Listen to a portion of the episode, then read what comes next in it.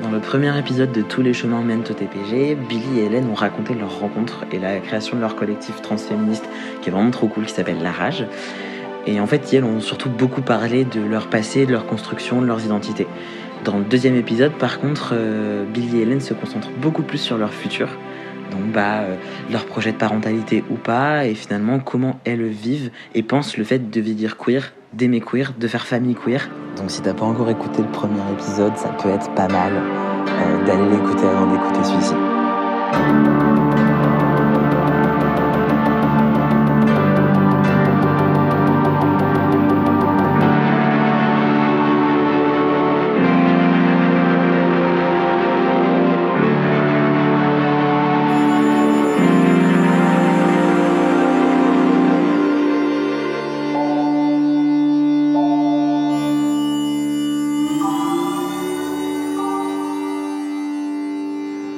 Genre, j'avais jamais connu de. Enfin, quand j'étais petit, j'avais aucune les- personne lesbienne dans mon entourage, qu'importe l'âge. Du coup, bah là, de rencontrer des personnes queer qui ont plus de 20 ans, en vrai, ça fait du bien, quoi. Et vous, en termes de représentation, enfin, comment est-ce que du coup vous imaginez, genre, je sais pas, euh, vous qui, genre, continuez votre petite vie, comment vous l'imaginez? Est-ce que justement c'est encore avec euh, vos, petits, vos petits groupes d'amis queer Vous voulez pas, je sais pas, faire une retraite queer? Moi, vraiment, c'est mon but, hein, c'est de me foutre en creuse et de faire une retraite queer. euh. Bah, moi, personnellement, je suis dans un projet parental Oh, waouh, avec ma compagne. trop cool Euh, donc euh, ça fait aussi rebondir sur ce que tu disais parce que euh, en fait une des grandes questions qu'on s'est posées, mais je pense que surtout moi je me posais euh, quand on a commencé à imaginer euh, ce projet, c'était euh, j'avais peur d'un gros retour de la norme et notamment de ce que euh, des personnes euh, extérieures plus ou moins éloignées pourraient projeter sur, euh, sur nous et la famille qu'on allait construire en disant ah bon bah ça y est en fait euh, elles ont fait leur féministe euh, pendant 10 ans mais là c'est bon elles, elles retrouvent quand même un petit peu des bases euh, normales et donc moi j'avais vachement peur de ça et c'est enfin, et c'est pour ça que euh, enfin, ça a été un long débat avec ma compagne parce que elle je pense que ça lui faisait beaucoup moins peur bah, enfin, aussi parce que finalement elle avait une vie euh, euh, où elle fréquentait déjà plein de personnes hétéros. Enfin, c'est, je pense que c'était aussi différent. Et ça, moi, ça me faisait beaucoup peur. Donc, on a dû vraiment. euh, on a eu des longues conversations, on a dû vraiment bien cadrer les choses. euh, et aussi, bah, on a été obligé un petit peu de, de se projeter.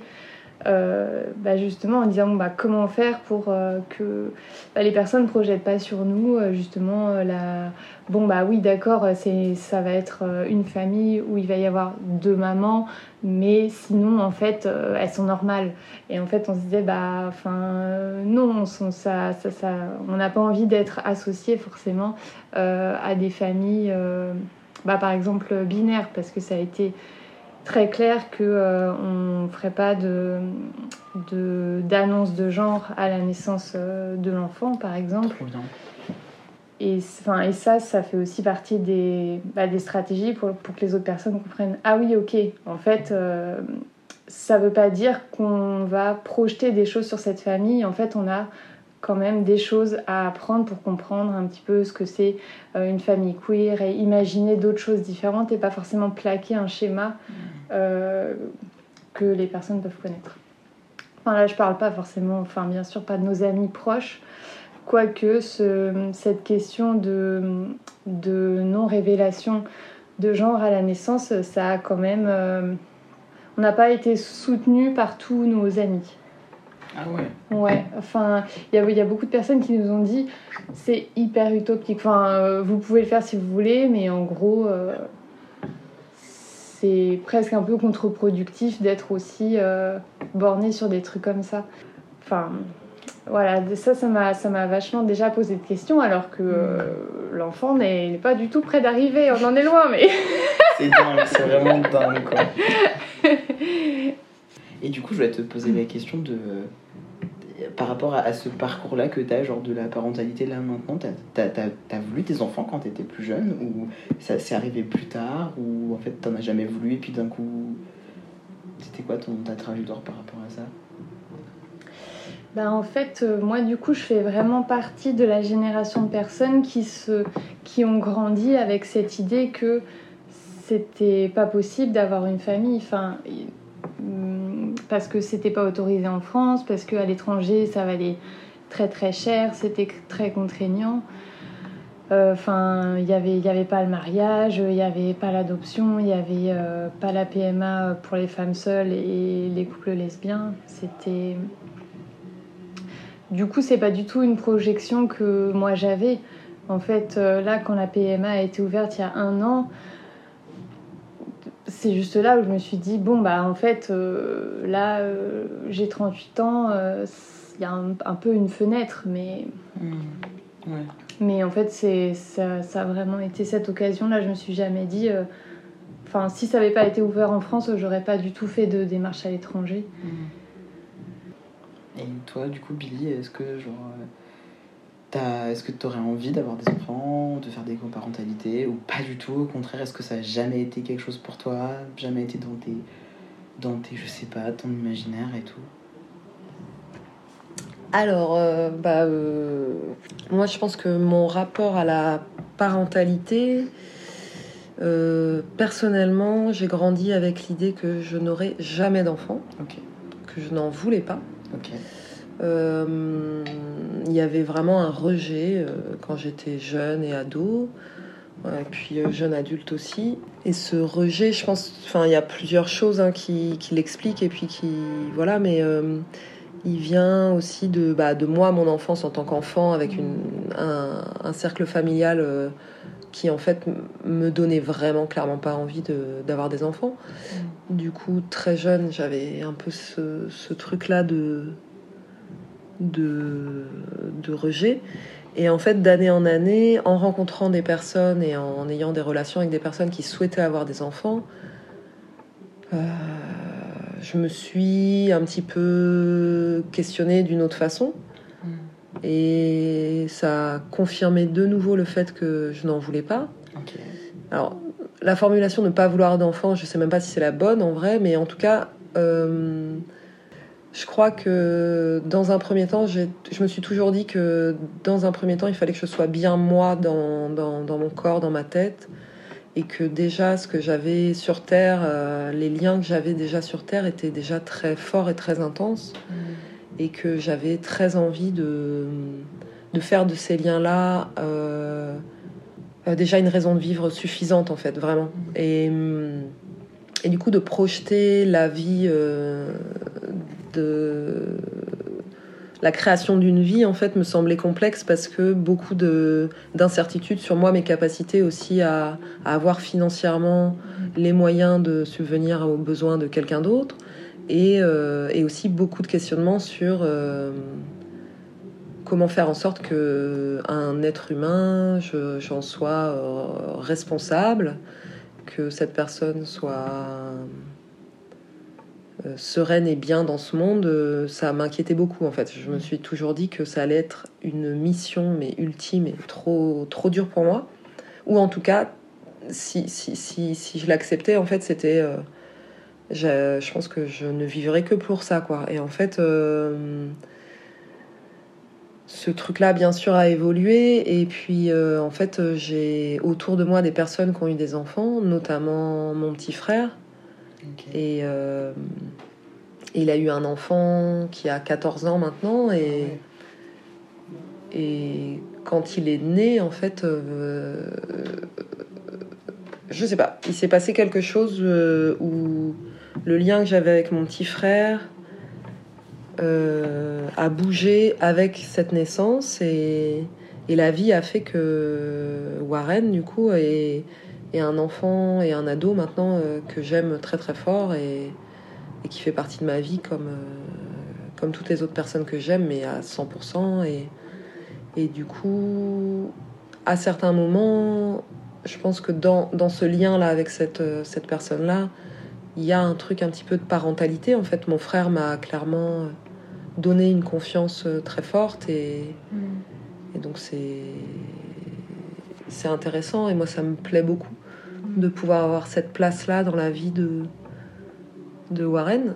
Et, et, autour de moi, bah, en fait, les, les, amis qui ont des enfants aussi, euh, quand c'est possible, euh, je sens que j'ai. Enfin, du coup, les liens que je peux créer avec ces enfants-là me parlent beaucoup, quoi, en fait. Il y a vraiment un truc où je projette pas de, de famille en soi, en fait. De famille telle qu'on l'entend avec euh, un enfant qu'on fait avec d'autres personnes. Et je projette pas ça non plus seul. Mm. Du coup, quand les personnes autour de moi le font, bah en fait, euh, je vois leur amour et ce qui se dégage et tout ça. Et du coup, bah en fait, il y, a un truc de. Je me sens bien au contact et avec ces, ces amours-là et, et j'arrive facilement à en faire partie quand les personnes le souhaitent et, et je trouve ça euh, hyper enrichissant et dingue, quoi. Voilà. Et puis, moi, là, ces dernières années, je pense que, bien évidemment, euh, la crise climatique, pour moi, en ce qui me concerne, il y a vraiment un truc où. Euh, déjà, par exemple, avec Warren qui grandit, là, qui a 14 ans, qui se pose des questions de comment, quel métier il va faire, etc. Ça me semble vraiment. Déjà, cette relation-là avec lui me semble complexe à, développer et à construire parce que je sais pas trop comment l'accompagner dans ses envies. Euh, et du coup bon, bah, je lui dis, tu vas sauver le monde, et puis voilà, quoi. Parce que. voilà, sinon, euh, ta vie, ça va être dur, quoi. voilà. Ça a l'air trop cool comment du coup vous voyez euh, tous les deux les parentalités et de voir que genre il y a tellement de formes. Mm. Ça, moi je me rappelle du coup quand je t'avais juste vu au local avec euh, l'enfant de Hanan. Oui, Kalia. Kalia du coup. Bah pour moi c'était ça, c'était mm. toutes les manières qu'il y a de faire famille et du coup je pense que j'avais moi personnellement une dernière question à vous poser. Du coup, ça veut dire quoi pour vous la famille dans, votre vie, dans vos vies? Et c'est quoi votre famille? Vos familles, du coup, si vous en avez au pluriel, au singulier Alors moi, le mot famille déjà à la base, je pense qu'il évoquait vraiment la famille biologique euh, enfant. Donc un truc plutôt pas très évident et un truc euh, dont tu as envie de sortir. Et... Euh, en fait, ce qui est marrant, c'est que ce mot-là, ces dernières années, on l'utilise justement dans nos communautés queer pour essayer de se dire le transposer à, à ce qu'on vit. Et, et, en fait, moi, il connote toujours un truc assez particulier. Donc, euh, j'essaye, j'aimerais, tu vois, l'utiliser de façon positive par rapport au, au, que j'ai très très fort. Mais en fait, je sais pas, par exemple, Cécile, à un moment donné de notre vie, elle, elle disait qu'on était une maison, que j'étais sa maison. Et en fait, je pense qu'il y a plein de mots qui peuvent signifier euh, les liens qu'on a. Mm. Et le mot famille, en fait, en soi, pourquoi mm. le vouloir à tout prix l'utiliser? En fait, moi, c'est un truc qui me qui me perturbe, mais peut-être que mm. j'ai des trucs à régler avec ce mot-là, hein, tout simplement. Mais euh, et du coup, euh, Enfin, moi, c'est le mot peut-être plutôt amour, tu vois, ce truc de. de, euh, de sentiment que tu sens que l'autre, en fait, il, il est là pour toi, tu es là pour l'autre, et en fait, à plein de niveaux, à plein d'endroits. Dans des endroits où tu te sens en insécurité, où tu te sens pas bien, mais dans des endroits aussi où tu as envie de rire, tu as envie de faire la fête, tu as envie de te sentir bien, tu as envie de créer ensemble, tu as envie d'aller je sais pas où, tu as juste envie de rien faire. Enfin, tous ces endroits-là, quand tu es seul, quand tu les vis seul, c'est une chose, mais quand tu vis avec des personnes avec lesquelles tu es en confiance et tu as cet amour-là, c'est un. Moi, c'est ce qui me donne du sens en fait. Et, et avec le temps qui passe, je me rends compte qu'il y a.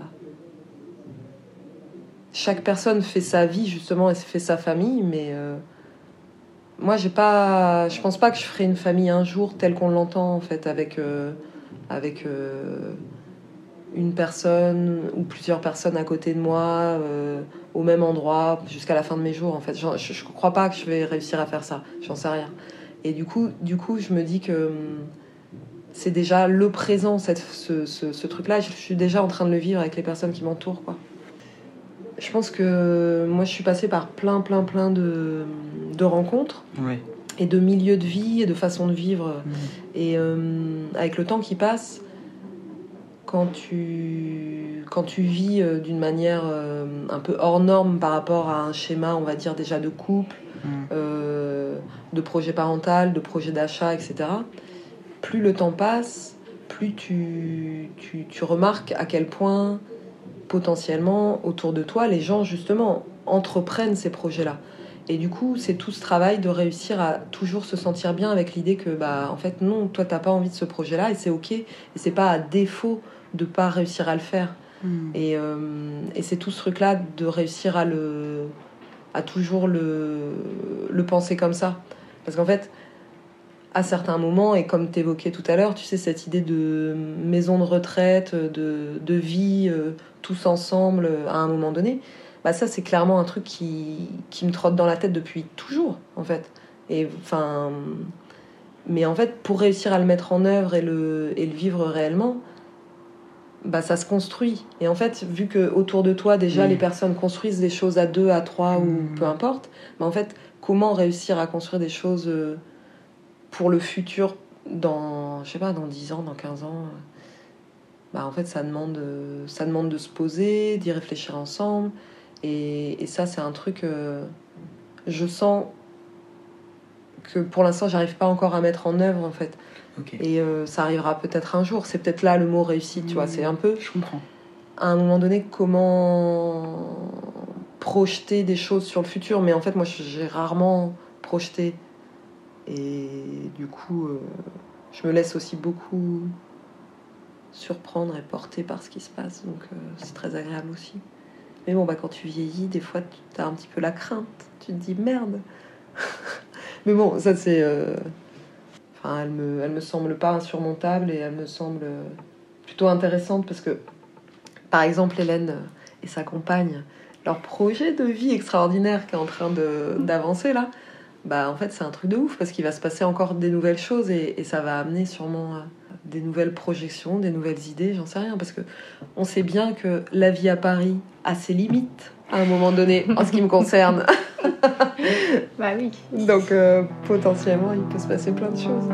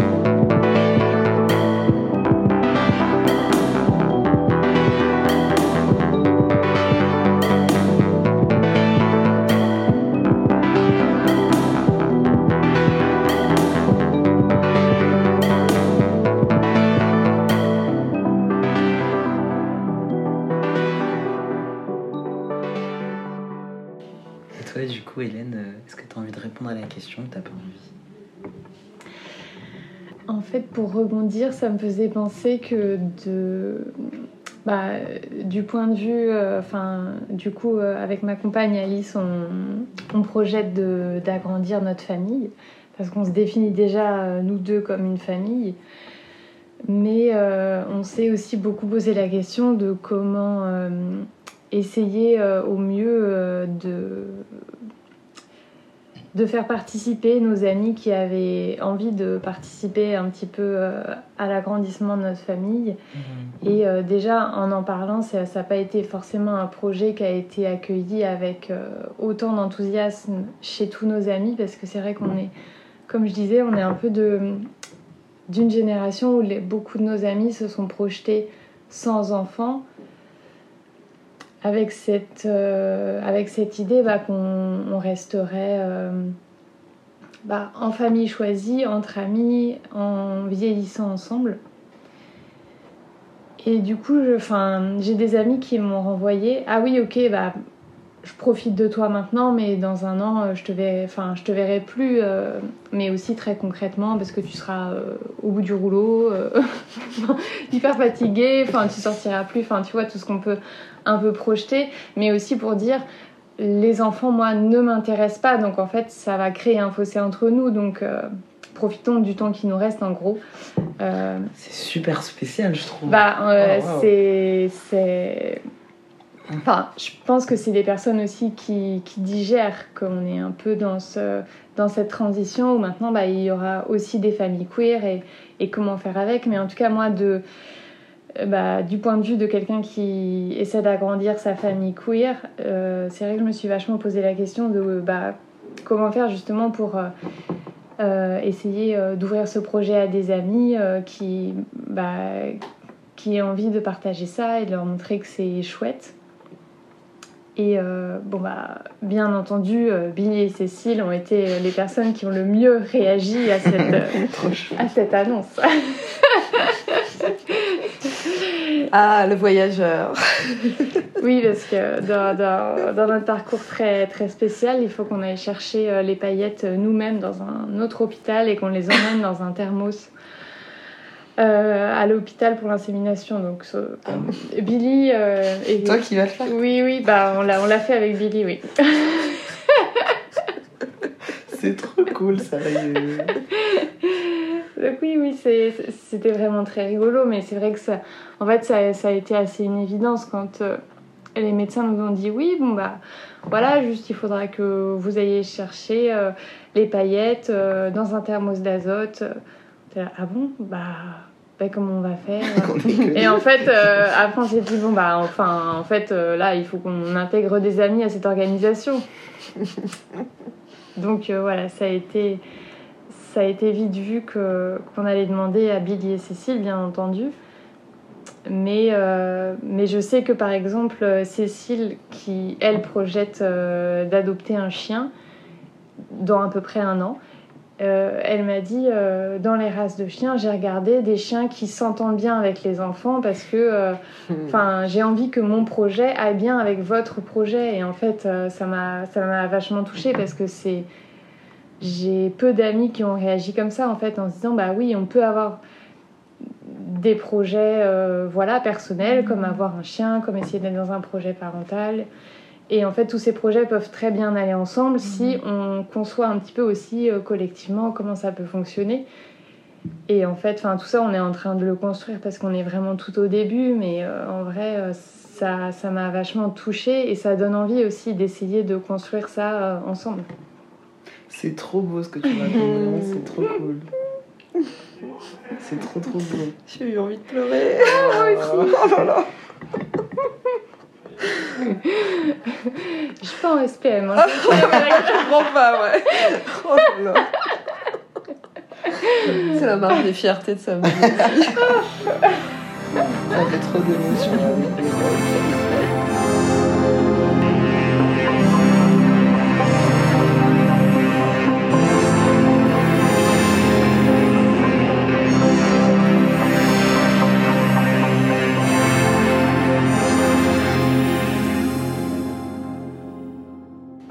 Est-ce que vous, vous aviez des représentations de, personnes qui faisaient. enfin, de, de, vieillir queer?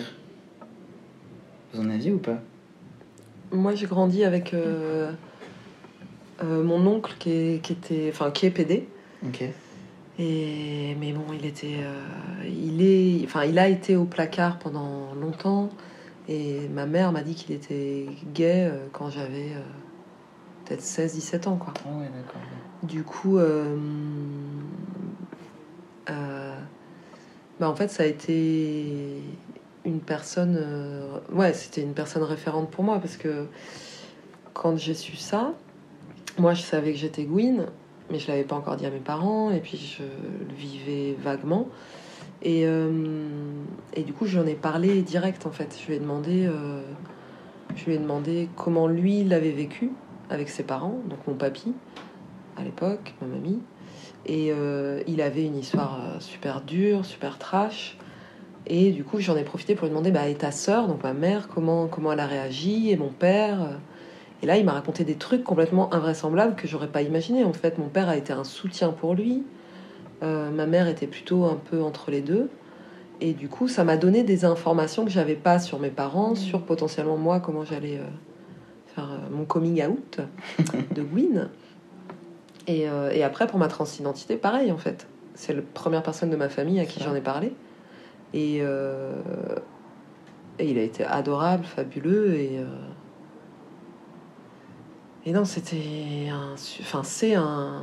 Et puis, bah, ce qui est marrant, c'est que quand moi j'avais un peu plus de 20 ans et que je militais à Nantes et qu'il y a eu justement le mariage, bah, moi j'étais à fond avec les durs à cuire. Enfin, à fond. Entre deux, parce que bon, bah, tu vois, il y a tout ce truc euh, quand même à ce moment-là où t'es là, mais non, mais moi j'ai pas envie de me marier, j'en ai rien à carrer. Enfin, tu vois, tout ce truc où vraiment t'es genre, t'es queer, tu te dis, mais non, le mariage c'est. Bon, voilà. Et après, tu arrives un peu à lutter pour, en effet, que tout, tout le monde ait cette égalité. Et, euh, j'en discutais avec mon oncle à ce moment-là, et mon oncle m'avait dit euh, Ah non, mais moi, tu sais, euh, je suis pas sûre que ce soit une bonne idée que les homosexuels aient des enfants. Et le pauvre chou, il avait tellement intégré Ah bah cette oui, homophobie. bah oui. Et bah, bien évidemment qu'il s'est marié et que j'étais son témoin après. Ah. Bien sûr C'est Et vrai. que c'était l'un des plus beaux mariages de toute ma vie, bien sûr. Mais bon, bah voilà quoi, il faut. euh, Il faut... Ouais. Mais c'est intéressant parce que justement, il y avait vraiment un truc de. Lui n'a jamais milité, Mm.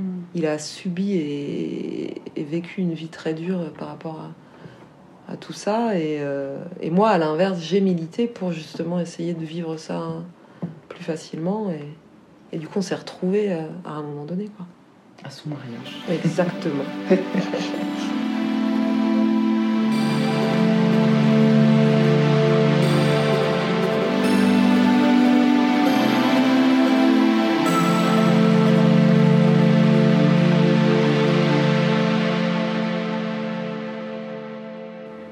sais pas, Hélène, si t'avais envie de répondre à cette question-là ou si t'avais pas envie. Je sais plus quelle question Euh. Est-ce que tu avais des référents euh, Ouais. Hmm, Non, je crois pas. Pas directement. Après, euh, ça passait beaucoup par les films.